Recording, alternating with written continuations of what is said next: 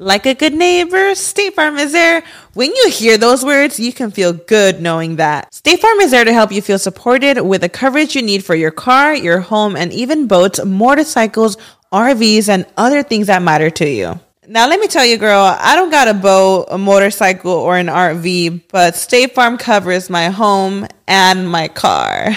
With a State Farm agent, you know someone is there to help protect your future by helping you choose the coverage you need. With so many coverage options, it feels good knowing you can find what fits for you. And you know what? Getting insurance can be so intimidating because you don't know exactly what you need. So having an agent that could help you with each step makes it so much easier. Girl, I feel you on that. So when things get complicated and you need ways to get help, State Farm gives you options there too. Maybe you like to handle things in person or on the phone with your local agent, or you prefer to do it on statefarm.com or on the award winning app. State Farm lets you do things your way. I personally am the type of gal that likes to do things through an app. It just makes it more easier than going in person or hopping on a call. So I love that they have that option available. Girl, I like to use an app too. I'm not trying to pull up in person or, or call because I'm way too, I have too much social anxiety for that. I'm trying to do it on the app. So that's why I'm here with State Farm. And that is why, like a good neighbor, State Farm is there. Este episodio del Dolop es traído a ustedes por Manscaped. Si no saben qué es Manscaped, se están perdiendo de algo muy importante. Así es, caballeros, hombres, compatriotas. Le dedicamos mucho tiempo a traer el cabello bien, el bigote, la barba, los pelos de la nariz, las cejas, pero a veces se nos olvida ahí abajo. Ahí abajo es igual de importante darle su manicure y Manscaped es lo mejor para mantener ese jardín como Versalles. Y ahora con el Performance Package 4.0 de Manscaped puedes encargarte de absolutamente todo. Viene el Lawnmower 4.0, que es el trimmer, que te puedes ahí acicalar tus bolitas sin peligro de dañártelas. Así es, hay que darle mantenimiento. No lo corten demasiado porque luego está picosito, pero axilas y todo a su gusto. Pueden darle figuritas. No tienes que parecer un bebé recién nacido. Nada más. No, claro, es, le das forma y luego es esa prueba de agua. Trae una luz LED por si quieres ahí eh, detallar mejor y no perderte ahí en el laberinto. Por si quieres ser tu propio Edward Scissorhands ahí abajo. También el Performance Package 4.0 incluye el Weed Whacker, que es justo para la nariz y para las orejas, para ahí recortar los pelitos ahí que se forman. Ese es el más importante, creo que hasta para viajar, porque si algo hizo mal la naturaleza fue los pelos de la nariz en los hombres que nunca dejan de crecer y crecen 200 veces más rápida que el resto del pelo. No soy médico, pero en mi experiencia así me crecen los pelos de la nariz y el Weed Whacker es perfecto. Y además también incluye el Crop Preserver y el Crop Reviver, que es un desodorante y un toner para tus bolitas, para que cambies tu rutina de higiene, porque a veces se nos olvida, nomás le echamos agua, un poquito jabón y eso no es suficiente. Y si tus bolitas se sienten y huelen bien, tú también te vas a sentir y oler bien. Se los digo por experiencia. Además también incluye unos boxers y una bolsa de viaje para que te lleves todo a tus viajes. Uno nunca sabe cuándo te vas a estar ahí perdido en una isla desierta y se va a convertir en una isla desierta también ahí abajo. Así es. O en un hotel extraño y dices, oh, oh, mi cabello del pecho ya se salió de control y hay una jungla ahí. Vamos a transformarlo en un bosquecito conífero delicioso. Obtén 20% de descuento y envío gratis con el código DOLOP en manscaped.com. Eso es 20% de descuento con envío gratis en Mindspace. Obtén 20% y envío gratis con el código DOLOP en manscaped.com. Eso es 20% de descuento y envío gratis en manscaped.com usando el código DOLOP. Desbloquea tu confianza y usa las herramientas apropiadas con Manscaped. Estás escuchando El Dolop, parte de Sonoro y All Things Comedy Network. Este es un podcast bilingüe de historia americana en el que cada semana yo, Eduardo Espinosa, le contaré un suceso histórico estadounidense a mi amigo José Antonio Badía, que no tiene idea de qué va a tratar el tema. Nomás te voy a decir que involucra a tres personajes, dos de los cuales estoy seguro que sí conoces. Ok, ok. El agua con radio funcionó bien hasta que se le cayó la mandíbula. ¿En qué ojo me pongo el parche? Malditos salvajes incultos. Pagaba 25 centavos a los niños de la localidad por cada perro o gato que le llevaran. No, espérate, ¿qué? El parque se hizo consciente, el parque probó la sangre, güey. ¿De qué se va tan? Lo bueno es que nada más te trabas cuando lees, ¿verdad? Sí, sí, sí.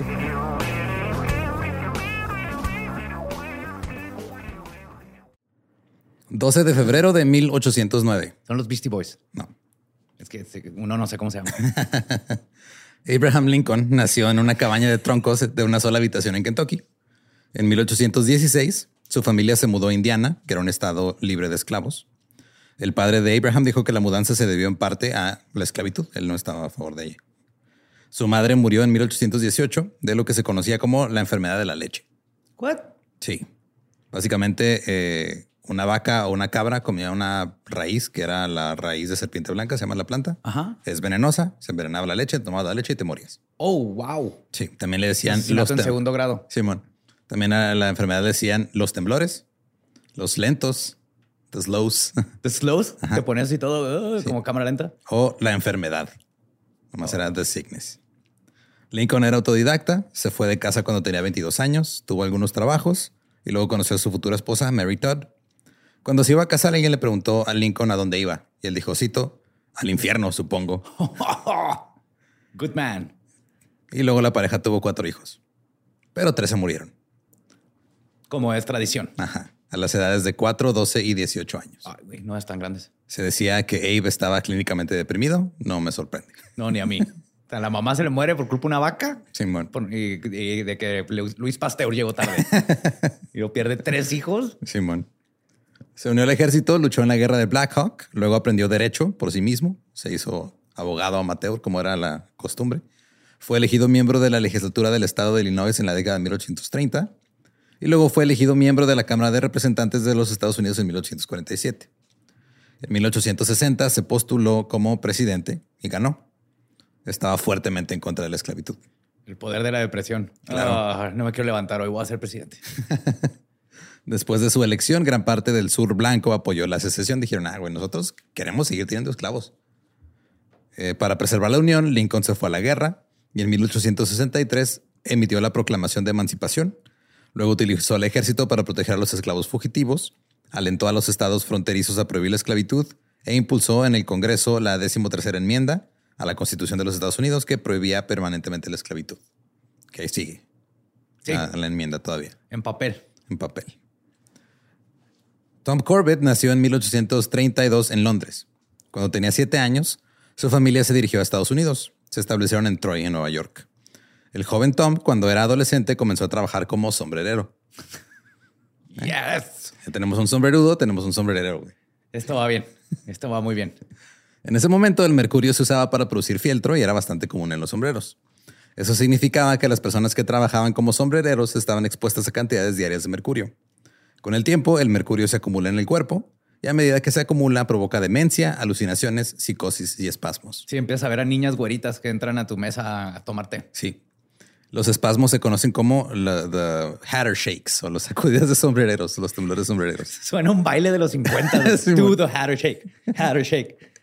Y la condición llevó a que se usara la frase mad as a hatter o loco como un sombrerero para describir a las personas dementes. Cuando Tom era sombrerero, esto se consideraba un trabajo bueno y honorable. Recordemos que eran épocas en las que si no traes tu sombrero te apedreaban, güey. Sí, que tenías un sombrero. No es como que había Sí. tiendas, ibas por tu Tenías tu sombrero de verano. Tus zapatos. Ajá, y ya. O sea, y tu sombrero de invierno. Y si no tenías uno puesto, llegaba la gente y se hacía ahí un motín. Y era un trabajo bueno y honorable. Todavía no estaba asociado con la locura, ser sombrerero. Tom se casó, su esposa quedó embarazada y la vida era bastante buena. Hasta que su esposa murió durante el parto. Tom Corbett perdió completamente la cabeza.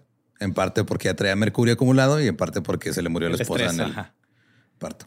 Comenzó a beber mucho, lo que lo llevó al desempleo, e incapaz de mantener un trabajo, se encontró sin hogar en las calles de Boston. Entonces, el siempre borracho Tom Corbett estaba ahí. Inventó los sombreros para pene. Sombrero en la cabeza de tu pene, güey. Cállate, yo sé lo que estoy haciendo. Sombrero para el glande. Andaba ahí deambulando por Boston, tenía cabello negro, tenía ojos muy oscuros, y una noche, a finales de la década de 1850, se encontró con una escena muy emocionante en una esquina. Había un evangelista callejero predicando, y Tom quedó hipnotizado. Había encontrado por fin su llamado, Dios. Comenzó a ir a todas las iglesias en las aceras de Boston y se ponía a gritar afuera, Gloria a Dios. Y venga Cristo. Y la gente así de, güey, cállate, güey, no mames. Por favor. O sea, tratando de, de- Sí, güey, los, de no morir. los evangelistas de callejeros le decían, güey, o sea, bájale tantito. No está certificado. Sí, no está certificado en el- La palabra de Dios, por favor. Sí, los, los predicadores callejeros lo convencieron de que se encontrara su propia esquina y comenzara su propia predicación. Mira, puedes hablar de Dios, pero allá. Ajá, Allá. Mira, de este Starbucks a este Walmart es mío. Todas las almas de aquí para acá son mías para salvar. Sí, quería alejar al. eh, o sea, es que era muy gritón, güey. Era de, güey, este güey grita demasiado, que se vaya allá lejos, güey. Tom tenía ahora 26 años y tomó el consejo. Y ahora sería un hombre diferente. Dejó de beber, se dejó crecer la barba y el cabello como Jesús y se bautizó. Tomó un nuevo nombre porque sintió que había nacido de nuevo y tomó el nombre de la ciudad que lo acogió, donde encontró a Dios. Ahora se llamaba Boston Corbett. Boston, qué buen nombre. el nombre de la ciudad donde encontró a Jesús y salvó su alma. También fue a reuniones en las iglesias de Fulton Street y Bromfield Street, donde adquirió el apodo The Glory to God Man, el hombre que se la pasaba gritando gloria a Dios sin motivo alguno. Ahora, Boston Corbett era conocido por sus tendencias impulsivas. Cuando su estado de ánimo dictaba algo, simplemente lo hacía. Un día estaba predicando en su esquina en el verano de 1858, cuando dos prostitutas lo miraron y le preguntaron si le gustaría un poco de acción. Yeah. Esto provocó que Corbett tuviera una extraña reacción de hormigueo en sus pantalones. y Boston pensó que este no era un buen sentimiento para un hombre de Dios. Así que se fue a casa, agarró un par de tijeras, No. hizo una incisión en la parte inferior de su escroto y se quitó los ¿Se testículos. castró? Se castró solo. Porque es un hombre de Dios, güey. Un Sí, hombre de Dios no claro. puede tener esos pensamientos. No, no. Puede tener sombrerito en el glande, pero no malos pensamientos. Se castró. Cuando terminó, se fue a una reunión de oración. El nuevo eunuco terminó, este, esperó que terminara la reunión de oración. Luego fue, cenó, dio un paseo por la ciudad y finalmente ingresó al Hospital General de Massachusetts. Porque se había cortado los huevos el solo. Sí, claro. ¿Y, y por qué es vato, güey? Ya ves que siempre nos esperamos así como que, ¿sabes qué? Siempre sí llévame al hospital. al Esto ya hospital, está, ya trae pus. Eh, y esto lo hizo porque de- en el libro de Mateo dice, cito, porque hay algunos eunucos que sí nacieron del vientre de su madre, y hay algunos eunucos que fueron hechos eunucos por los hombres, y hay eunucos que se han hecho eunucos a sí mismos por causa del reino de los cielos. El que es capaz de recibirlo, que lo reciba. Entonces, aparentemente, si quieres recibir el reino de los cielos, tienes que eh, va- vaciar tu bolsita para que se meta ahí, ahí cabe. Ahí cabe, exactamente. Está muy buena temperatura ahí. Sí.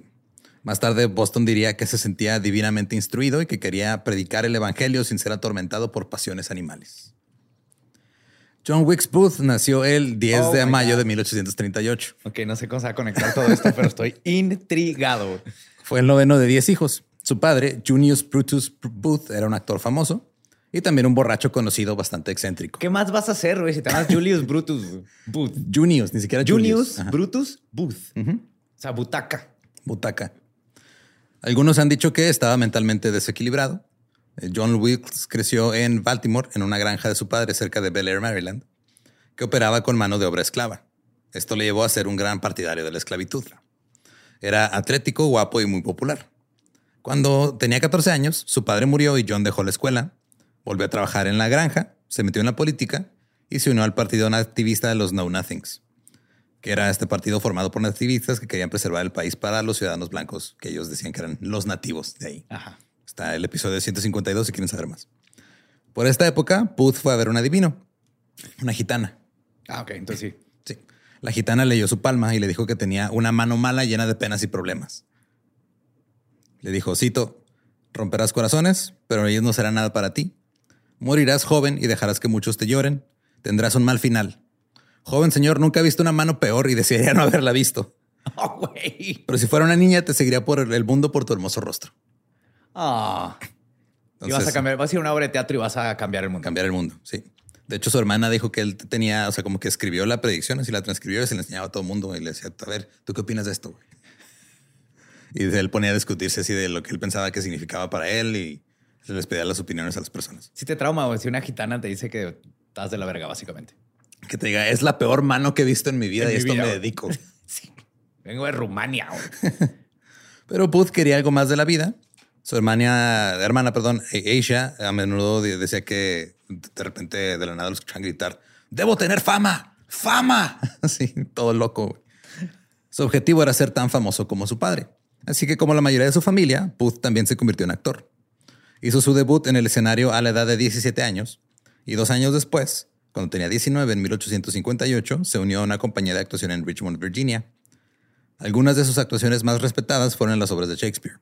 Casi siempre interpretaba a los villanos o a papeles un poquito más románticos como Romeo. A medida que su carrera ganó impulso, comenzó a ser llamado el hombre más guapo en Estados Unidos. Medía 1,72, tenía cabello negro, piel de marfil, era delgado, atlético y encantador. Un reportero de la guerra civil lo describió como un hombre musculoso y perfecto.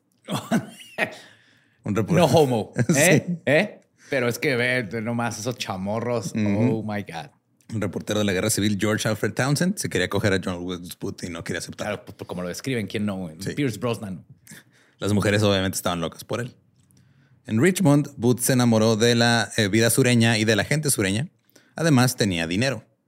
Se le estaba yendo bastante bien. A medida que la década llegaba a su fin, se este, dice que estaba ganando como 20 mil dólares al año, que era como ganar 600 mil dólares ahorita al año o más. Ok.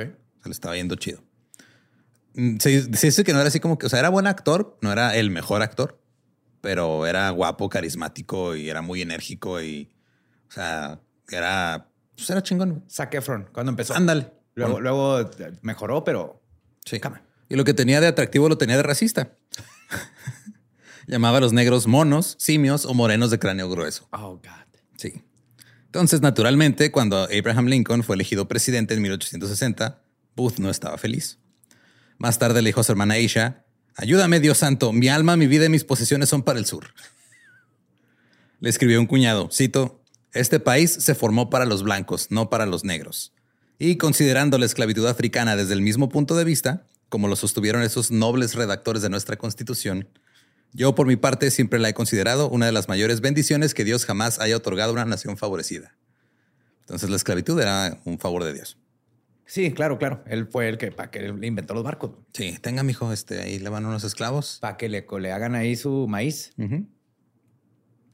Ahora, cuando el abolicionista John Brown, que también este es personajazo ese güey, Intentó iniciar una revuelta de esclavos en todo el país al apoderarse del arsenal federal en Harper's Ferry en 1859. Booth dijo, tengo que meterme aquí. O sea, básicamente John Brown llegó, tomó así un chingo de equipo militar y les dijo a todos los esclavos, vamos a agarrarnos a chingazos, güey. O sea, no hay de otra. A este es el cerro en donde morimos. Sí, Brown esperaba inspirar a los cuatro millones de esclavos en los Estados Unidos a tomar las armas. Así que Booth se unió a los Richmond Grays, que era una unidad de la milicia enviada para ayudar en la captura de John Brown. El plan de Brown fracasó y fue capturado. Y Booth vio la ejecución por traición ahí en Virginia unas este, semanas después. Fue ahí de público. Curiosamente, se inspiró en John Brown. Aunque tenían eh, así objetivos completamente opuestos, Brown era, eh, se creía un instrumento divino elegido por Dios para erradicar la esclavitud. Ok. Entonces Booth dijo, qué huevo, güey. Yo también, pero soy lo mismo, pero al revés. Ajá. O sea, Dios, este, a Dios le gusta jugar ambos bandos para siempre ganar. Soy el spork de Dios. sí, Brown era un calvinista devoto también. Debido a que pensó que tenía una vocación superior, cuando Brown estuvo de pie en la horca frente a chingos de soldados sureños, estaba completamente tranquilo. No dijo nada cuando lo ejecutaron. Él dijo, este es el plan de Dios, no hay pedo. Creía que era un mártir enviado por Dios para acabar con la esclavitud. Cuando Booth hizo y vio todo este pedo, tenía solo 21 años y el coraje de Brown lo conmovió. De hecho, dijo después de, Brown que era un anciano valiente y de, y de Lincoln que era un cobarde de mierda. Mientras que Brown tuvo el coraje de usar la fuerza abierta, Lincoln estaba usando, cito, su arte oculto para derrocar a la República y convertirse en rey. O sea, estaba usando leyes y así. Sí, sí, sí, burocracia. La burocracia es el arte más oscuro de todos. Senadores, güey. Sí. Eso sí dan mucho miedo. Ese verano, Booth firmó como el protagonista de una compañía de teatro itinerante, andaba de gira eh, iba a estar este, bueno, estaba a punto de salir de gira en 1860, cuando accidentalmente se pegó un tiro en el muslo con la pistola de un coprotagonista. O sea, sí que estaban jugando backstage, güey. Con su mano maldita, güey. Sí, sí, sí, güey. Tenía la peor mano de la historia. Llega su coprotagonista y dice, ah, mira, tengo una, esta pistola nueva que compré. Ah, a ver, se dispara en el muslo. un mes después de esto, Lincoln fue elegido presidente mientras Booth se recuperaba en Filadelfia. Ahora, de vuelta en Massachusetts, Corbett estaba en su propia cama de hospital tardándose semanas en recuperarse de su autocastración. Entonces tenemos un güey que se disparó en los Se autodisparó y otro que se autocortó. Güey que se cortó los huevos. Y un güey que. Se presidente. De, se deprimió tanto que se hizo, presidente. no tengo nada por qué vivir. Voy a clavar con la esclavitud y comandar un país. Cuando finalmente fue dado de alta del hospital, se dirigió a Nueva York. Ahí volvió a trabajar como sombrerero. Aunque se dice que cuando escuchaba a sus compañeros decir blasfemias, dejaba de trabajar y se ponía a orar y cantar para salvarlos. Pobrecito. También fue a las reuniones de oración a la hora del almuerzo en el YMCA, donde todo el mundo estaba harto de él. Ya había YMCA. Sí, güey. Ya había YMCA y se juntaban a rezar a mediodía mientras comían. Y llegaba este güey y estos eran de güey. O sea, este güey es un pinche loco fanático. Estamos orando aquí tranquilos y este güey llega gritando y. ¡Gloria a Dios! Sí. Cuando dirigía las oraciones, se dice que siempre le, le añadía una sílaba extra a las palabras. Todo terminaba con er. Entonces era así como Lord er, hear er, or prayer er. Sí, Señor er, escucha er, nuestra er, oración er. Y gritaba amén y gloria a Dios cada vez que estaba de acuerdo con algo y siempre le decían, ya cállate, güey, ya, o sea, Por favor. eres demasiado fan de Dios también. o sea, ya. ¿Quieres más tocino? ¡Gloria a Dios!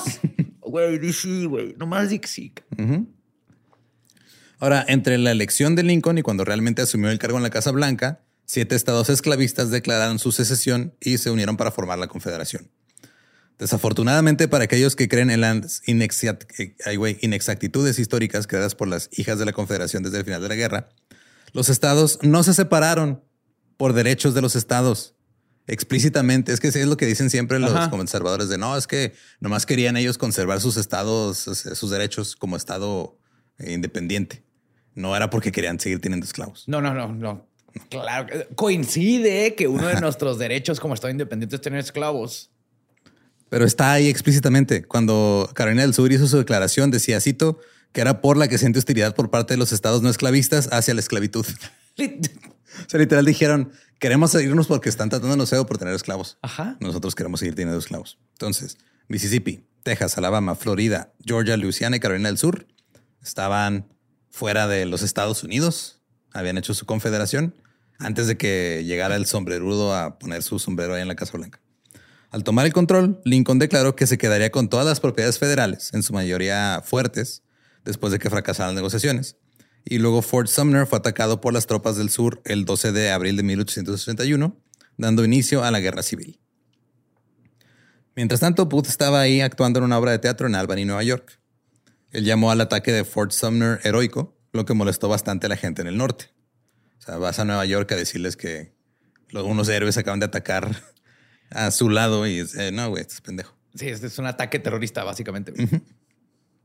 Mucha gente pidió que se le prohibiera subir al escenario por hacer declaraciones traicioneras. Lo cancelaron. Ese güey lo cancelaron de neta. sí. Pero los críticos dijeron que lo está haciendo muy bien en la obra y aparte era súper guapo, entonces se lo perdonaron. Lo cancelaron en Twitter. Ajá. Lo más probable es que si fuera feo, hubiera acabado esto con su carrera, pero como era muy guapo, fue de, ay, güey, no, no hay pedo, está guapo. pasa mira, nada. déjalo". Como si ahorita, no sé, che, Chamberlain. ajá, Timothy Chalamet estuviera haciendo declaraciones súper derechistas, güey. Sí, creo que lo, lo aguanta un rato, pero sale Dune 2 y vas a verla. Digo, hasta cierto punto es lo que pasó con Ezra Miller, ¿no? Ah, sí, salió de Flash. Era mejor ejemplo. Ahí está. Entonces, hemos salido Flash, fue un fracaso, pero ahí andaba ahí anda. Ezra todavía. A medida que avanzaba la lucha en 1862, Booth empezó a trabajar principalmente en los estados eh, que estaban más cerca de la Confederación, o sea, los- las fronteras, y en los estados de la Unión. Mm, Hizo su primera aparición en el escenario en la ciudad de Nueva York en marzo.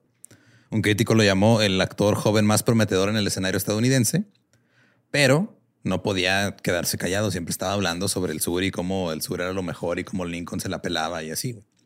A principios de 1862, fue arrestado y llevado ante un jefe de policía en St. Louis por decir que, cito, deseaba que el presidente y todo el maldito gobierno se fueran al infierno. Ser o no ser. El que tiene esclavos, yo digo que sí, porque los necesitamos. Fue acusado de hacer comentarios de traición contra el gobierno, pero fue liberado cuando prestó juramento de lealtad a la Unión y pagó una multa. Será culito, güey. Ya. ajá. Ah, sí, viva el sur y todo. Bueno, no, está bien, déjenme ir, les pago y digo que soy este, de su Viva el norte, viva el norte. Sí, man.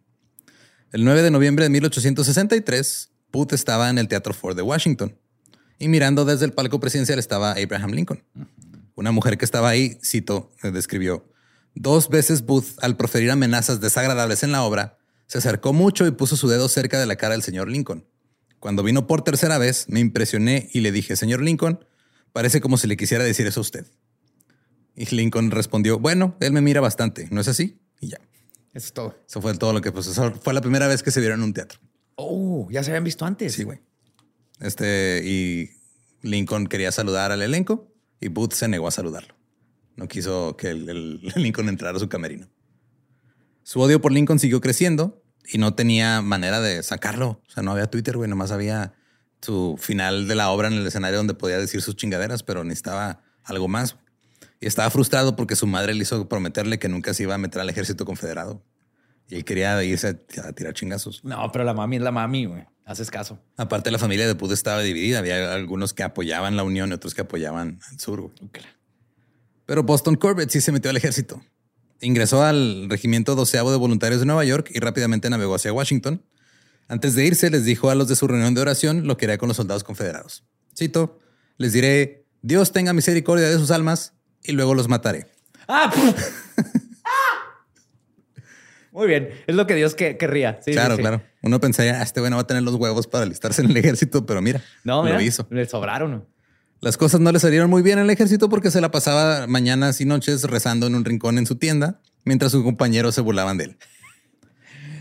Tampoco le gustaba mucho la autoridad porque pensaba que su única autoridad era Dios. Claro. Esto significaba que a menudo lo metían en la cárcel de la caseta de vigilancia y lo obligaban a marchar de un lado a otro con una mochila llena de ladrillos por estar diciendo cosas de Dios. Durante todo el tiempo que marchaba, se dijo que mantenía su Biblia en la mano y les estaba gritando a los otros soldados cuáles eran sus pecados. Una vez cuando su tropa estaba en formación de desfile frente al coronel y futuro general Daniel Butterfield, las cosas no le salieron tan bien. Y el coronel le gritó al regimiento que todos estaban haciendo un desmadre, no valen verga, parecen soldados tantos tontos. Corbett dio un paso adelante, se puso frente al coronel y le dijo, cito, coronel, ¿no sabe que está violando la ley de Dios? Oh, Así que Butterfield envió a Corbett a la cárcel otra vez. Gracias. Pero Corbett simplemente procedió a cantar himnos lo más fuerte que podía. Nuestro padre Abraham. Uh, nuestro padre Abraham. Qué annoying people. sí, güey. Súper fastidioso. Butterfield le dijo, ok, este, discúlpate y te libero. Corbett dijo, no, solo he ofendido al coronel, mientras que el coronel ha ofendido a Dios. Y nunca le pediré perdón al coronel hasta que él mismo haya pedido, pedido perdón a Dios. Butterfield se rindió y liberó a Corbett. dijo, pues, ya, güey. Ya. Pero Corbett dijo que iba a dejar el ejército porque lo trataron mal. Y efectivamente, la, la, próxima vez que estuvo en una marcha, dejó caer su arma y se fue. Así nomás. Dijo, ya me voy. Lo atraparon. Un consejo de guerra lo multó con dos meses de salario y por esos dos meses no iba a poder ser parte del ejército. Corbett, o sea, este, Corbett dijo que terminaría con el ejército cuando se le acabara el tiempo de que, perdón, este volvía a entrar otra vez, cuando se acabara su castigo. Y eso hizo. ok, se fue se porque no aguantó. Lo agarran y lo multan. Tiene que esperar porque no puede. Y luego regresó solo. Sí. Y lo dejaron entrar otra vez. Sí. Necesitaban gente, güey. sí, sí, necesitas gente. Pero es que fue, era un pedo de, no, yo no quiero estar aquí. Luego, bueno, no te queremos aquí. Ah, bueno, yo quiero estar aquí. Madre este güey. Oh my God. Boston Corbett vio acción. Él y el resto del doceavo voluntario de Nueva York fueron capturados por el ejército de Stonewall Jackson en Harper's Ferry en septiembre de 1862. ¿Por qué? Porque de seguro gritó de ¡Gloria a Dios! ¡Allá está el enemigo! y los chingaron. Tuvo que haber sido este pendejo. Sí, no lo dudo, güey. Sí. Luego Jackson los liberó a todos. Yo creo porque se fastidió este güey también. Al año siguiente, Corbett cambió a la compañía L de la decimosexta caballería de Nueva York. Este regimiento estaba persiguiendo a los asaltantes confederados de John Mosby en las afueras de Washington y ellos atacaban puestos de avanzada, comunicaciones federales y luego desaparecían en las montañas de Virginia. O sea, lo que están haciendo los, los de Mosby. Como saboteadores. Los de Mosby era lo que están haciendo. Entonces, estos güeyes estaban persiguiendo a los que andaban saboteando. En junio de 1864, los Raiders de Mosby sorprendieron a Corbett y algunos de sus compañeros soldados en Centerville. Según los registros oficiales, la tropa de la Unión estaba nomás tirando hueva después de comer, completamente desprevenidos, cuando llegaron los Raiders de Mosby a atacar. Mientras que todos sus compañeros soldados se rindieron en chinga, Corbett no se rindió. Se quedó solo en un campo enorme, disparando todas las balas que traía. Y si tuvieras fe como un granito de mostaza, pa, pa, pa. Eso dice el señor, cáiganle culeros. Pa, pa, pa, pa.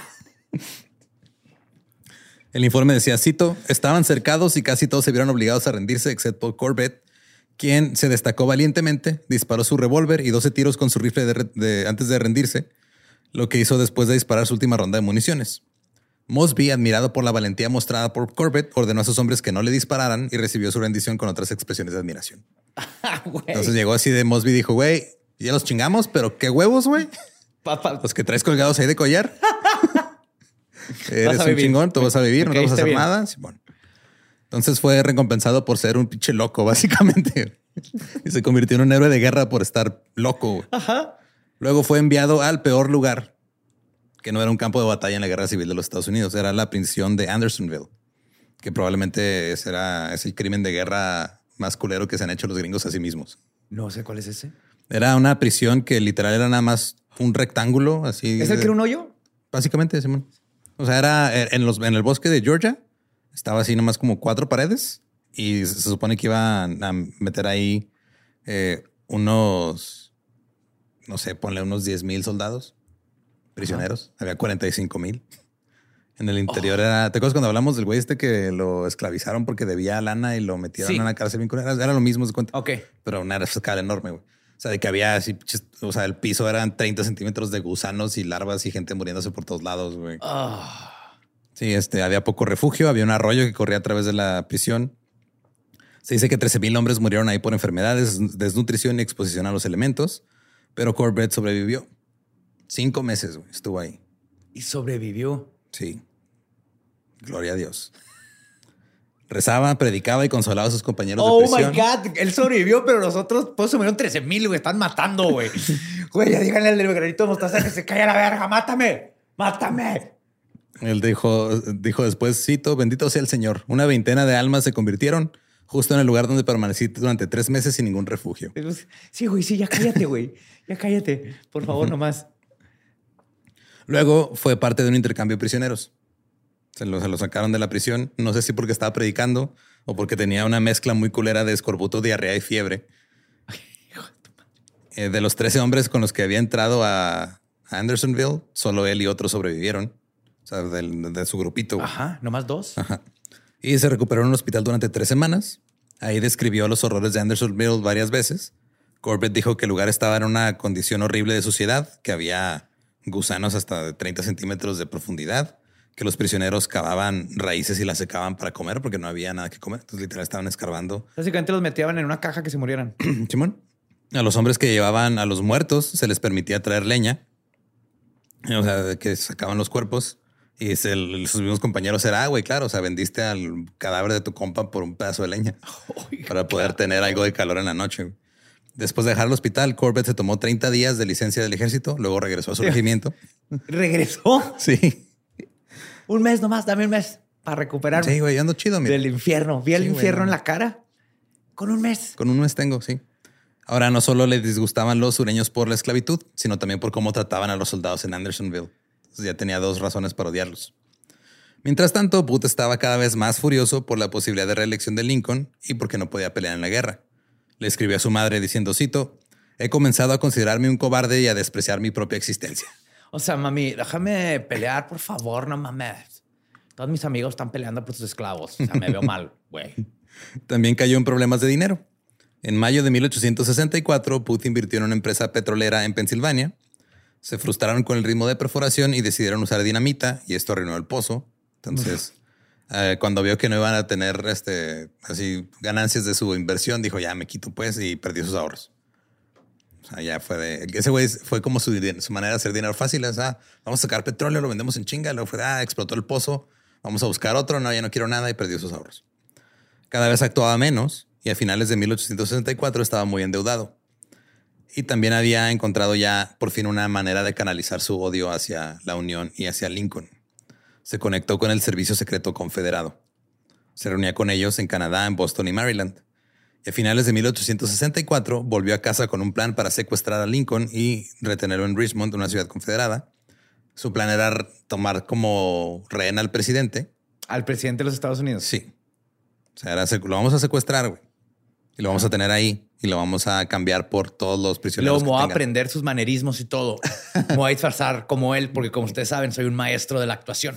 Y entonces lo voy a sustituir y voy a regresar. Todo lo que puso lo voy a cambiar. ¿Qué les parece?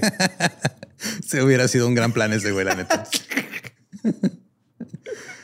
De hecho, eh, lo que quería era nada más cambiarlo por miles de prisioneros confederados. O sea, los, los prisioneros que tenía la Unión. Dijo, ah, Ok. güey, yo tengo su presidente, denme los prisioneros y luego con Yo eso creo que sí jala, ¿no? seguimos, este, seguimos la guerra, güey. Ajá. Si es que logras secuestrar al Así presidente de los Estados Unidos. Booth comenzó a formar un equipo se reunían a menudo en la calle 16 North Utah Street en Baltimore para hablar sobre el secuestro. Lincoln fue reelegido en su plataforma de abolición de la esclavitud. Pud asistió a la inauguración, lo vio ahí de lejos, y sus relaciones con los miembros de su familia se deterioraron porque pues, se volvió un güey loco que a cada rato se ponía a hablar de Lincoln y se enojaba solo porque estaba hablando de Lincoln y empezaba a gritar cosas de Lincoln. De hecho, este, su hermano Edwin le dijo, güey, ya no vengas a mi casa, nomás vienes a gritar cosas de Lincoln. Él le gritó a su hermana que Lincoln se estaba haciendo rey y cito, la apariencia de ese hombre, su pedigrí, sus bromas y anécdotas groseras, sus símiles vulgares y su política son una desgracia para el puesto que ocupa. Es la herramienta del norte y está hecho para aplastar la esclavitud. Que pues sí, era el punto. Pero sí se oye como un chorro de estadounidenses ahorita, con estas posturas súper de que, güey, ya, ¿te has escuchado a ti mismo? Entonces Booth puso su plan a toda marcha. Su crew creció en tamaño. Se reunió en la casa de huéspedes de la señora Mary Surratt y se enteraron que el 17 de marzo Lincoln iba a ir a un hospital. Iba a ir a visitar un hospital, iban a ir a hacer como un evento.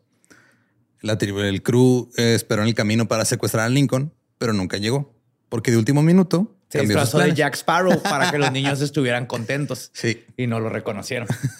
sí me está esa historia clásica.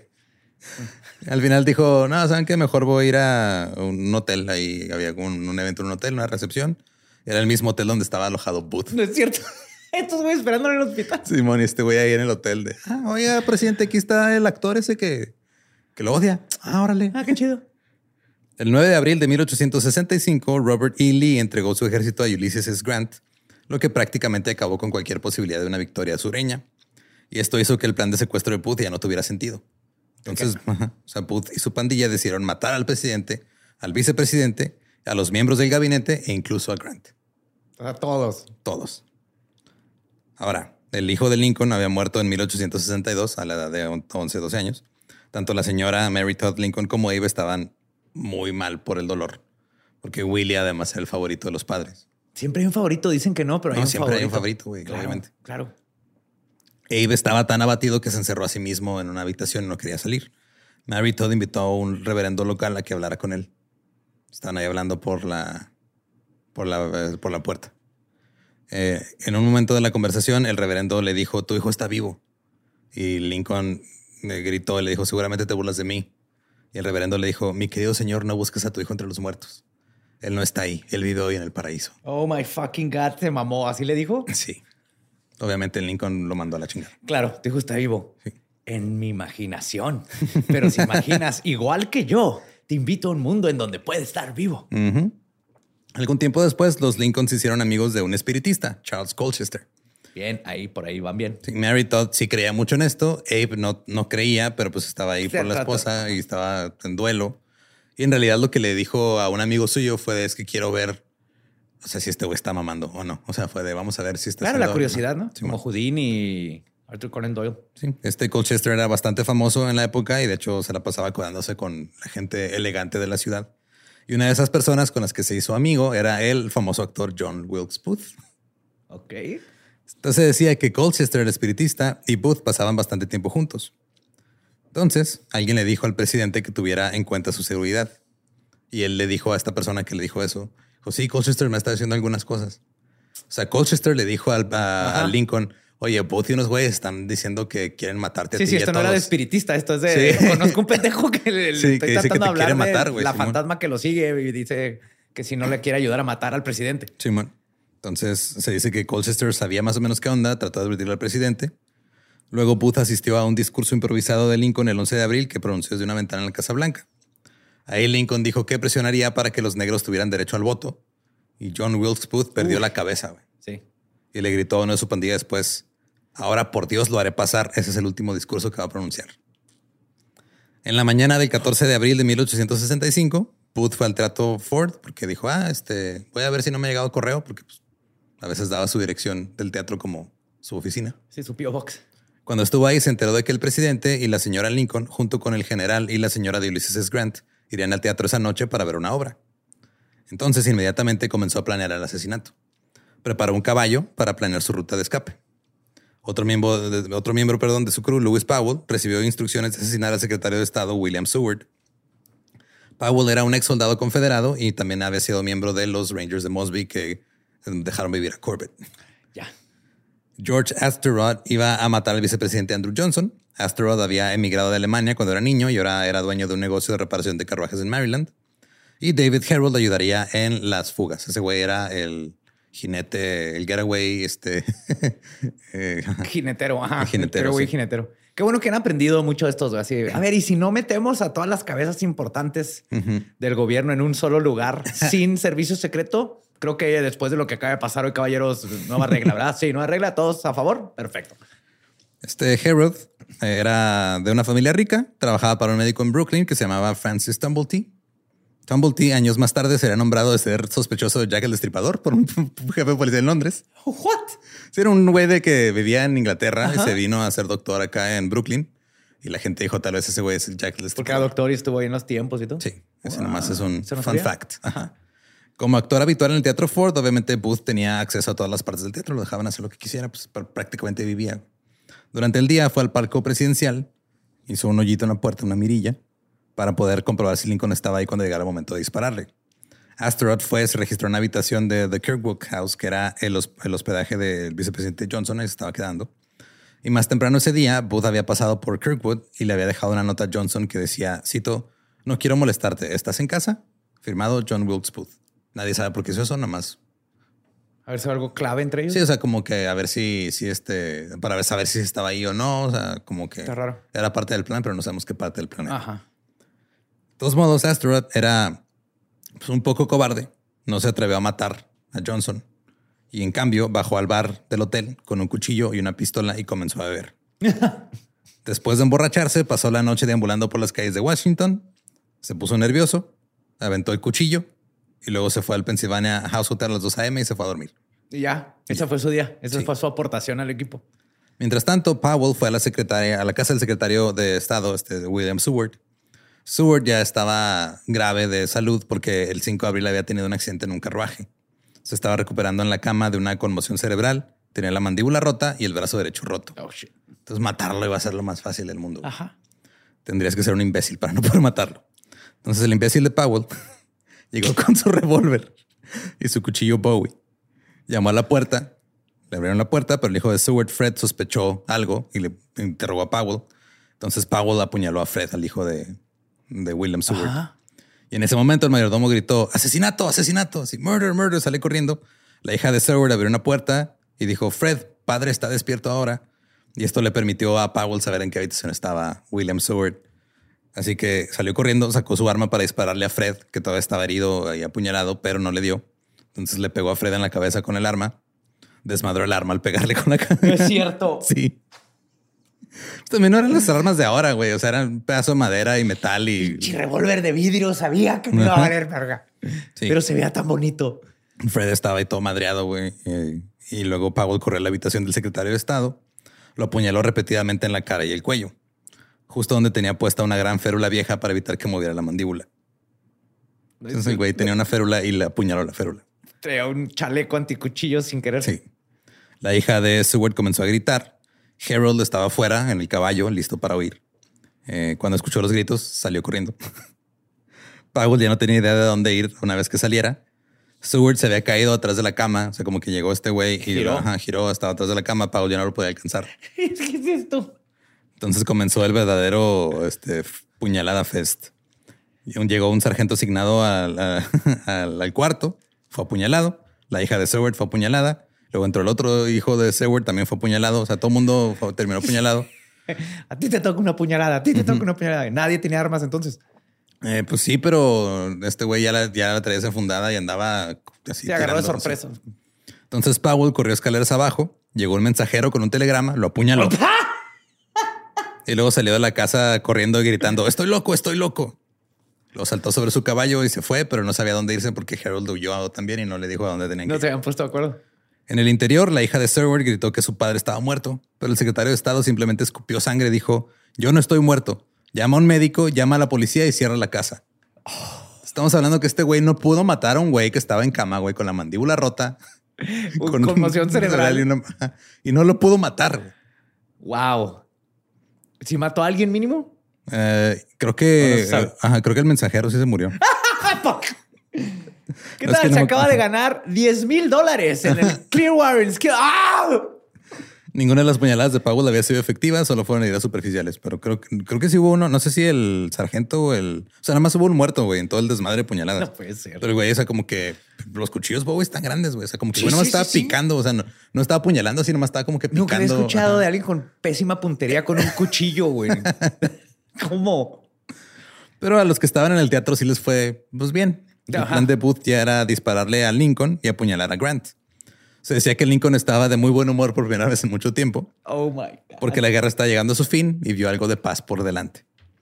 Grant no fue a la obra porque a la señora Grant no le caía bien la señora Lincoln. No se llevaban. No se llevaban bien. Entonces dijo, no, no, no voy a ir. Entonces Booth llegó, se le permitió el acceso a los palcos. Se asomó a través del agujero que había Tenía tallado. La pintura así con los ojitos, ¿no? Como scooby había dejado el teatro durante el intermedio para ir a beber a la taberna de. Ah, no, perdón. Este Booth entró después de haber estado preparando todo el desmadre y se dice que, pues, ah, o sea, que andaba haciendo ahí Lincoln solo, güey, sin nadie que lo cuidara. El guardaespaldas de Lincoln, John Parker, dijo: Ay, este güey va al teatro, yo me voy aquí al bar de al lado. ¿Es en serio? Ajá. Dijo: Aquí en el bar de al lado, ay, ¿qué le va a pasar en una obra de teatro? ¿Qué le puede pasar al presidente de los Estados Unidos hoy? El único día que lo va a dejar. Llevo toda mi vida cuidándolo. Hoy, hoy se merece, hoy me merezco un drink. Piensa en ti. A veces tienes que cuidarte, güey. Sí, durante el intermedio se fue. Sí, en el intermedio se fue a echarse un trago. Y cuando un actor en el escenario pronunció una línea que decía, cito, bueno, creo que sé lo suficiente como para ponerte al revés, vieja. Eres una trampa para hombres, vieja idiota. Una línea de una obra. Todo el mundo estaba cagado de risa, incluido Lincoln. Entonces John Wilkes Booth dio un paso adelante, le disparó a Lincoln en la nuca. El mayor Henry Rathbone estaba presente en el palco. Se fue sobre Booth, pero Booth lo apuñaló. Luego Booth saltó del palco del presidente del escenario, levantó su cuchillo y gritó Six Semper Tyrannis, que era el lema del estado de Virginia. Luego salió corriendo por una puerta lateral hacia el callejón donde eh, Joseph Burroughs estaba esperando con un caballo. Se sabía que el caballo era eh, un caballo rebelde, pero Booth dijo, no hay pedo, es lo que hay. Y se fueron. Yo creo que el caballo también era de la Unión, güey. Probablemente. El doctor Charles Leal, cirujano del ejército, llegó y encontró al presidente apenas respirando y sin pulso detectable. Estaba en coma, paralizado y recostado encima de su esposa. El doctor ordenó que le trajeran brandy y agua. Claro, güey. Eliminó un coágulo de sangre. El presidente comenzó a respirar un poco. Oh, what? Sí, güey. ¿Con brandy? Sí, yo creo que se chingó el brandy. Metió el dedillo acá atrás en la nuca. y le puso una sanguijuela en el ojo. Ajá. Lincoln fue llevado al otro lado de la calle a Peterson House. Ahora, Booth se reunió con Harold, el güey que había abandonado al que no apuñaló bien al otro güey, y partieron hacia Maryland. El estado tenía áreas de simpatizantes confederados, tenía bosques muy densos y terreno pantanoso, lo que lo hacía perfecto para ser la ruta de escape. A unos 15 kilómetros de Washington se detuvieron en una taberna donde antes habían dejado algo de armas y algo de equipo. Y en algún momento durante la noche, el caballo de Booth se puso rebelde, se cayó y le cayó encima a Booth y le rompió la pierna. Oh, yo creí que se la había roto brincando del balcón. No, se la rompió el caballo. Que se había roto una pierna. Se la rompió huyendo. Entonces, en la mañana llegaron a la casa del doctor Samuel Mudd a 25 millas de Washington para recibir tratamiento. Y al día siguiente cabalgaron hasta la casa de Samuel Cox, quien tenía conexiones con espías confederados en Maryland y los contactó. Ahora, la policía inmediatamente comenzó a buscar a Booth y a sus cómplices. A las 2 de la mañana estaban en la casa de huéspedes donde Booth había apostado muchas veces con su crew. No solo buscaban a Booth, también buscaban a John Surratt, el hijo de la dueña de la casa, Mary Surratt. Sí, Booth ni máscara usó el güey, ¿verdad? No, pues todo el mundo sabía. Sí, güey. Es como si ahorita este Brad Pitt matara a alguien. Ajá. Y lo dijera, eh, soy Brad Pitt. Ajá. Gracias, gracias. Con permiso. Este Asteroid le había preguntado al cantinero dónde estaba el vicepresidente Johnson y el barman del hotel contactó a la policía sobre un hombre de apariencia sospechosa con abrigo gris. La gente llegó, se metió a la habitación de Asteroid, encontró un revólver debajo de la almohada, un cuchillo y una libreta bancaria con el nombre de Booth. Después de estar en coma durante nueve horas, Lincoln murió a las 7.22 am del 15 de abril. El secretario de guerra Stanton dijo, cito, ahora él pertenece a la era. Se ofreció una recompensa de 100 mil dólares por Booth. Se enviaron tropas a Maryland, según algunas pistas que tenían de la gente. Toda la nación entró en duelo. Bueno, no toda, pero la mayoría. El 18 de abril hubo una vista pública del cuerpo del presidente en la Casa Blanca. Había un chingo de fila. La gente estaba eh, yendo de todos lados a Washington para ver el funeral. No había ni siquiera dónde hospedarse. Entonces muchos se quedaron a dormir en literal o en el piso del hotel o en el césped enfrente de la Casa Blanca, Oh, porque no había dónde. Incluso hubo gente en el sur que estaba afligida. En Savannah, Georgia, una gran multitud se reunió para expresar su indignación. El general confederado Johnston calificó el asesinato de Booth como una vergüenza para la época. Robert E. Lee también dijo, eh, güey, te mamaste. ¿Neta?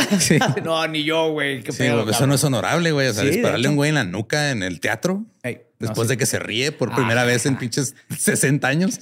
Apenas estaba funcionando su terapia, cabrón. Con un fantasmólogo. Pero obviamente muchos en el sur celebraron la muerte de Lincoln y llamaron o llaman hasta la fecha a Héroe Booth. El 17 de abril, los soldados regresaron a la casa de, huéspedes de Mary Surratt y la, la, registraron. Encontraron fotos de Booth y fotos de líderes militares confederados. Su headshot. Sí, así firmado. Con sus datos. Mientras registraron la casa, Powell llegó a la puerta, eh, pero venía disfrazado. Sí, pues obviamente fue de, no mames, ese güey es Powell. Lo agarraron, lo arrestaron. También arrestaron a la señora, la dueña de la, de la casa de huéspedes, Mary. El 21 de abril desenterraron el cuerpo del hijo de Lincoln, Willie, quien había muerto de tifoidea a los 11 años. Llevaron el cuerpo de Willie al, en el tren ahora apodado The Lincoln Special. Este fue un tren fúnebre que transportaba el cuerpo de Lincoln desde Washington hasta Illinois. Y pues Lincoln quería que su hijo fuera enterrado a su lado, por eso el niño había sido exhumado. Okay. Ahora ponte a pensar en los otros dos que no fueron exhumados. ¿Los dejaron allá solillos? Sí, güey. Así de, o sea, no me quiero llevar a todos, nomás uno. Sí, los otros estaban bien, estuvieron bien. Digo, salieron ahí. El retrato de Lincoln estaba atado al frente del motor. Se detuvo en muchos pueblos y la gente salió en masa para presentar sus, sus condolencias. En ese momento, Boston Corbett se había reincorporado a su regimiento militar. Debido a su experiencia cazando a los Rangers de Mosby, fue llamado para encontrar a Booth. Durante un servicio religioso, el jefe de la congregación le pidió a Corbett que dirigiera una oración. Y dijo, cito, Señor, no cargues contra nosotros la sangre inocente, sino trae el culpable pronto el castigo. El 24 de abril, el Regimiento 16 de Nueva York, junto con Boston Corbett, se dirigió a Virginia para encontrar a John Wilkes Booth. Luego los voluntarios del, de caballería, encabezados por el teniente Edward Doherty, también se prepararon para ir a Virginia y tratar de encontrar a Booth. Corbett andaba ahí buscándolo. Navegaron por el río Potomac, se bajaron en Belle Plaine, en Virginia. Llegando a las 10 de la noche, estaban tocando todas las puertas que podían en los pueblos buscando a ver qué pedo. Esto es como en las películas cuando tienen que hacer algo bien cabrón, te sacan al locototote que, que, que, que, abren así la celda que tenía 20 años sin ver el sol. Simón. Así es, ¿verdad? Básicamente. Suelten a Boston. ¿Estás seguro, señor? y estaban despertando a la gente, haciéndoles preguntas. Buscaron durante un día, no encontraron nada. Luego un pescador y su esposa se adelantaron y les dijeron que un hombre que se parecía a Booth había cruzado el río Rappahannock. También dijeron que estaba siendo ayudado por un soldado llamado Willie Jett y que Jett estaba enamorado de la hija de un posadero. Ajá. Fueron a la posada y encontraron ahí a Jett. Jett dijo que no sabía nada, así que amenazaron con torturarlo. Uh -huh. Entonces Jett dijo que iba a llevarlos a la granja donde había dejado a Booth Harold. Dijo, no, ok, está bien, no me torturen, yo los llevo a donde están. están yo los dejé en esta granja. No sé si siguen ahí, Simón. Esta era la granja de Richard Garrett. Cuando llegaron ahí, el teniente Doherty le dijo a Corbett que se asegurara de que la pistola de cada soldado estuviera lista para disparar. Tienes un jale, güey. Cárgate que todo el mundo tenga balas. Ajá.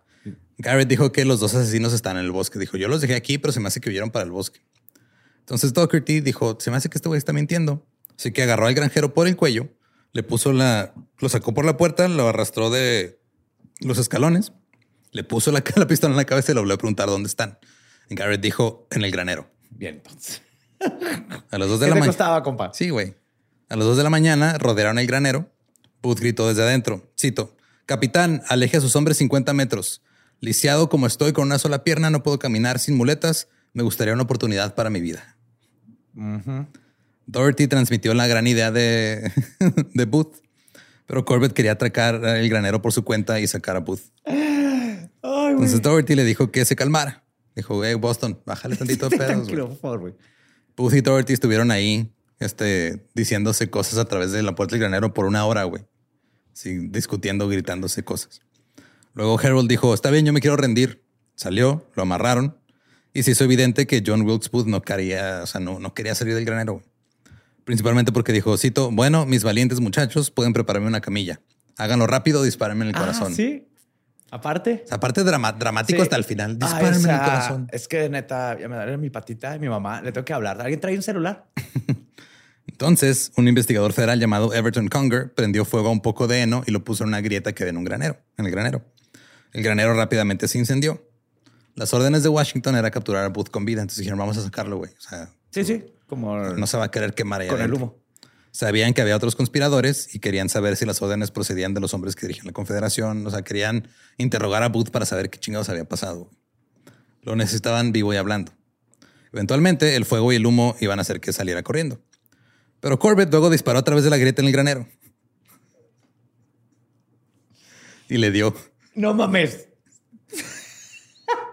Sacaron a Booth arrastrando, sangrando. Booth estaba literal diciéndoles, mátenme, ya mátenme. Pidió que alguien le acercara sus manos a, a la cara porque no se las podía ver, no, no las sentía. Ajá.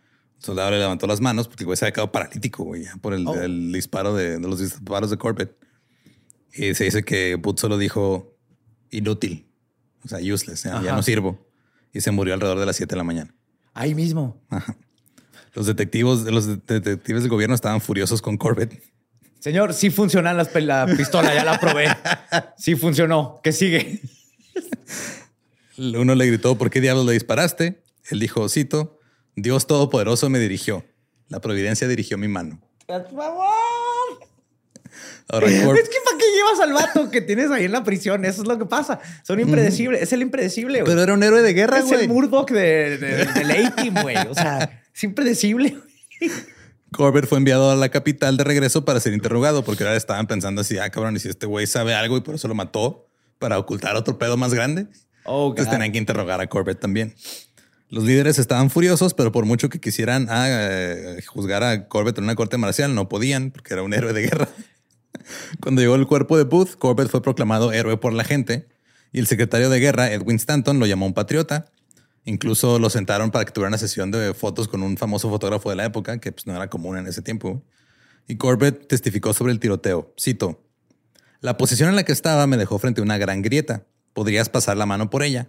Y sabía que Booth podría distinguirnos a mí y a los demás a través de esas grietas en el granero y podría acabar con nosotros si quisiera. Mientras estuvo ahí sin hacer ninguna demostración para lastimar a nadie, no le disparé. Solo mantuve mi vista fija en él. Entonces lo vi apuntando con la carabina, pero no pude ver a quién le estaba apuntando.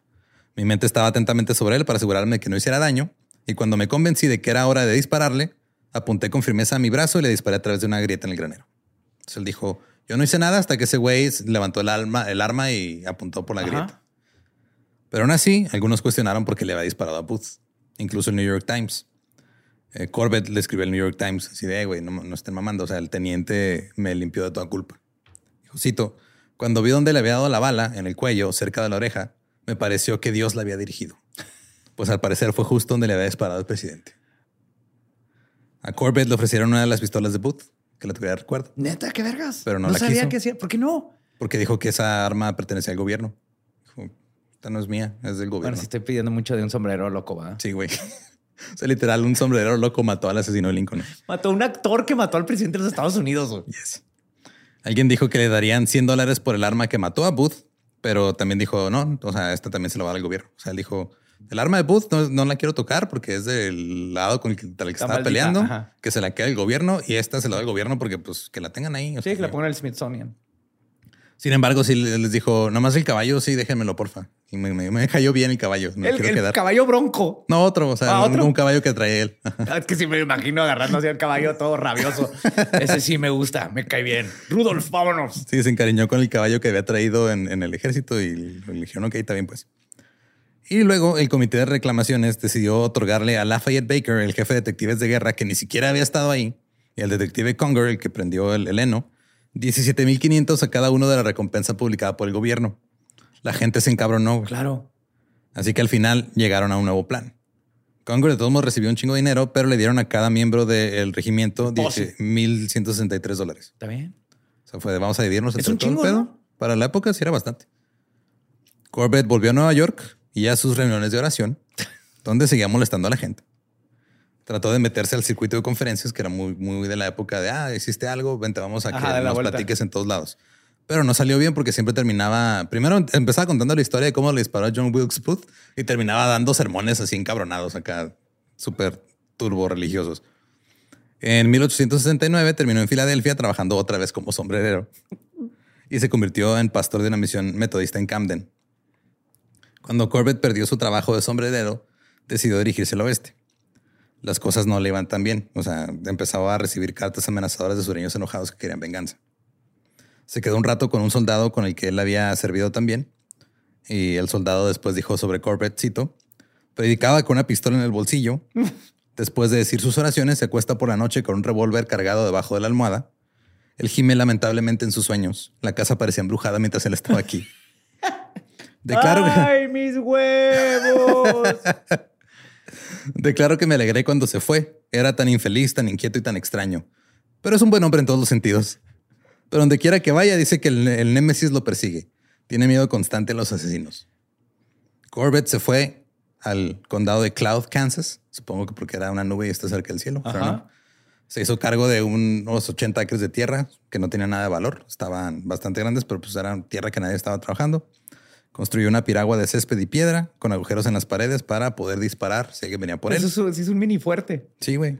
Vivía como recluso, vagaba por el campo en su caballo Billy. Billy. Si alguien se acercaba, se bajaba de Billy, sacaba su pistola y se tiraba la hierba. Así de, a ver qué pedo, güey. No vaya a ser la que estos vengan a chingar.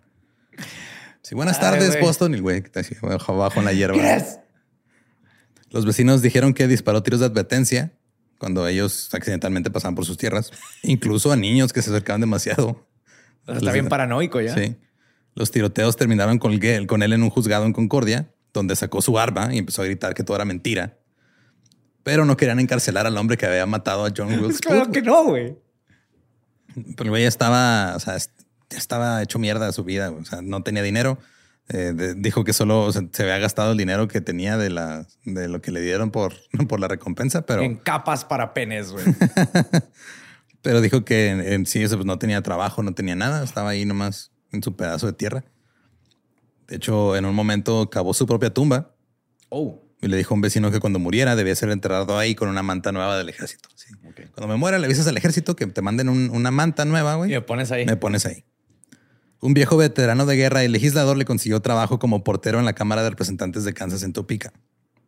Eso no suena buena idea. Pero Corbett se la pasaba ofendido a diario por las acciones de los políticos. Ah, bueno, sí, sí.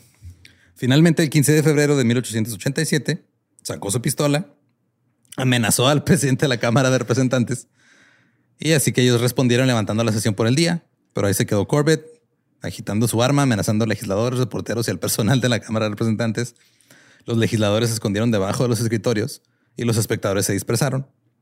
La policía se acercó sigilosamente a él, le quitaron la pistola y se lo llevaron. Un juez lo declaró irremediablemente loco y lo envió al asilo estatal. El 26 de mayo de 1888, un visitante ató su pony cerca de la puerta del asilo. Corbett vio su oportunidad. Iba caminando con un grupo, fingió admirar las flores de la primavera, lo salió corriendo, se subió al pony y se escapó.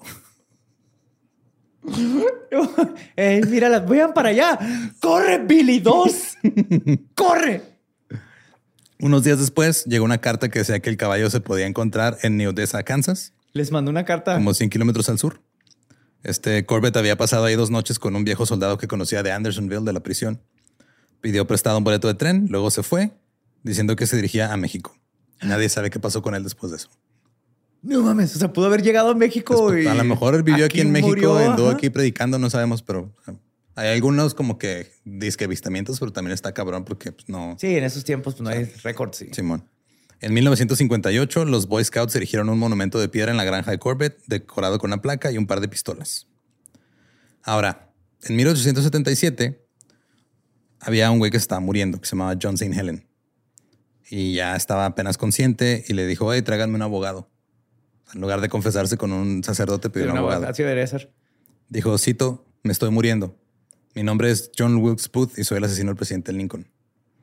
Dijo que el vicepresidente Andrew Johnson había planeado todo y lo ayudó a escapar.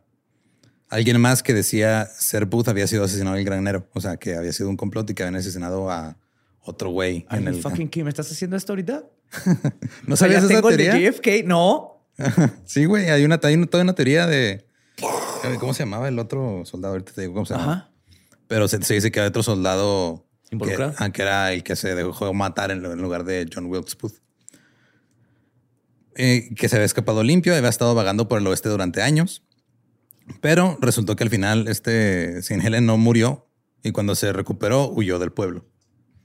25 años después, en 1903, este abogado leyó la historia eh, en un periódico de que un hombre llamado David George se había hospedado en un hotel en Oklahoma y se había suicidado. Y que nueve meses antes, este, esta persona también había pensado que estaba muriendo y que confesó que era el que mató al mejor hombre que jamás haya existido. Yo soy John Wilkes Booth. como que ya estaba arrepentido de haberlo matado. Entonces, el dibujo del hombre que venía en el periódico, de ese güey que se había matado en el hotel de Oklahoma, se parecía mucho al güey que le había dicho que era John Wilkes Booth años antes. Y que se veía este, muy, muy parecido a. De hecho, este Junius Brutus Booth, el tercero, sobrino de John Wilkes, dijo que George se parecía a su tío. El único detalle es que él nunca vio a su tío. ah, ok. Ahora, el abogado, de apellido Bates, abuelo de Kathy Bates. La, Kathy Bates? Sí. ¿La actriz? Ajá. La de Misery. Sí, güey. O sea, el abuelo de Kathy Bates. Es el que le confesó a un vato que era John Wilkes. Sí, Fue a Oklahoma e intentó recuperar el cuerpo de este hombre para pues, ver qué pedo. Pero la morgue local no se lo dio. Entonces el cuerpo se convirtió en una atracción turística. Claro. Le pusieron un traje. Estaba sentado en una silla en el salón delantero de Pennyman con unos ojos de cristal. y un vato atrás con el libro moviéndole la boca. Y se convirtió en una momia bien conservada. En 1907, Bates publicó La fuga y el suicidio de John Wilkes Booth, escrito para la corrección de la historia. Un libro de 309 páginas que detallaba el relato de St. Helen sobre cómo escapó. Luego ya de alguna manera logró obtener la custodia de la momia y empezó a alquilar esta momia para carnavales, ferias estatales y otros espectáculos. Pues sí, güey, ya tiene la momia. Y luego la momia empezó a... ¿Se empezó a mover? No, no se empezó a mover, güey, pero se dice que estaba maldita y que todos los que poseían la momia ¿Les pasaba, algo? les pasaba algo, güey. Como la gente que se lleva momias de Egipto. Güey. Ajá. En 1920, un tren de circo que transportaba la momia chocó, matando ocho personas. Después la momia fue secuestrada y retenida para pedir un rescate. Y más tarde los veteranos de la Unión amenazaron con linchar a, una momia. Sí. Bates murió, otro hombre compró la momia, hizo una gira y una vez lo echaron de Salt Lake City por estar esparciendo historias falsas. Oh. En 1931, un grupo de médicos de Chicago, incluido el comisionado de salud de la ciudad, tomaron una radiografía y examinaron el cadáver. Afirmaron que sí tenía una pierna fracturada. What? Sí tenía el pulgar roto y una cicatriz parecida o consistente con las lesiones atribuidas a John Wilkes Booth. El único pedo es que la pierna que tenía rota era, la otra. Ok. ¿Qué piernas rotas en esos tiempos? No mames. Sí, todo el mundo se rompía y andaba ahí. Caballos, este, lodo, carrozas, trabajo pesado. Y por muchos años, estamos hablando de todavía hasta, hasta esta década, güey, o la década anterior, había familiares que han querido exhumar el cadáver o ver qué pedo para hacer, pruebas de ADN, pero no se ha logrado hacer. Por una cosa o por otra se bloquean. Hmm, hmm. O sea, algo tan pelada que puede hacer ya con 23andMe y lo bloquean. ¿Podría aclarar todo así de volada? Ajá. Hmm. No sé, mira, yo nomás te estoy dejando ahí. Sí, sí, sí. Me estás dejando sin dormir por semanas. La momia estuvo en público por última vez a finales de los 70 y se cree que hoy es propiedad de un coleccionista privado. Elon Musk. Pero ahí está la historia de Boston Corbett, el asesino del asesino de Lincoln. El sombrero loco de Eunuco, que mató al Nepo Baby actor. Que, cambiaron el mundo. Así es. Si quieren escuchar el episodio en inglés, es el episodio 117 de The Dollop, Boston Corbett. Eh, recuerden que nos pueden eh, seguir en todos lados como arroba el Dolop. A mí me encuentran como ningún Eduardo. A mí me encuentran como el Badiablo. Y pues si no conocen su historia, están condenados a no hacerse una, castración solos. Huevosoctomía. Huevo, una huevoctomía. Huevoctomía. ¿Estás listo para convertir tus mejores ideas en un negocio en línea exitoso? Te presentamos Shopify.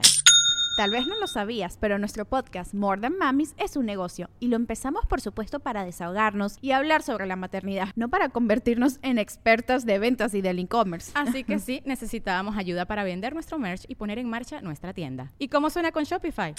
Llegó otra venta. Shopify es la plataforma de comercio que está revolucionando millones de negocios en todo el mundo. Ya seas un emprendedor desde tu casa o desde donde sea, Shopify es la única herramienta que necesitas para iniciar, administrar y hacer crecer tu negocio sin dificultades. Con Shopify puedo gestionar pedidos, envíos y pagos desde cualquier lugar, brindándote toda la información y estadísticas de tus ventas al detalle. Regístrate para un periodo de prueba con tan solo un dólar al mes en shopify.com barra sonoro, todo en minúsculas. Ve a shopify.com barra sonoro para llevar tu negocio al siguiente nivel. Shopify.com barra sonoro.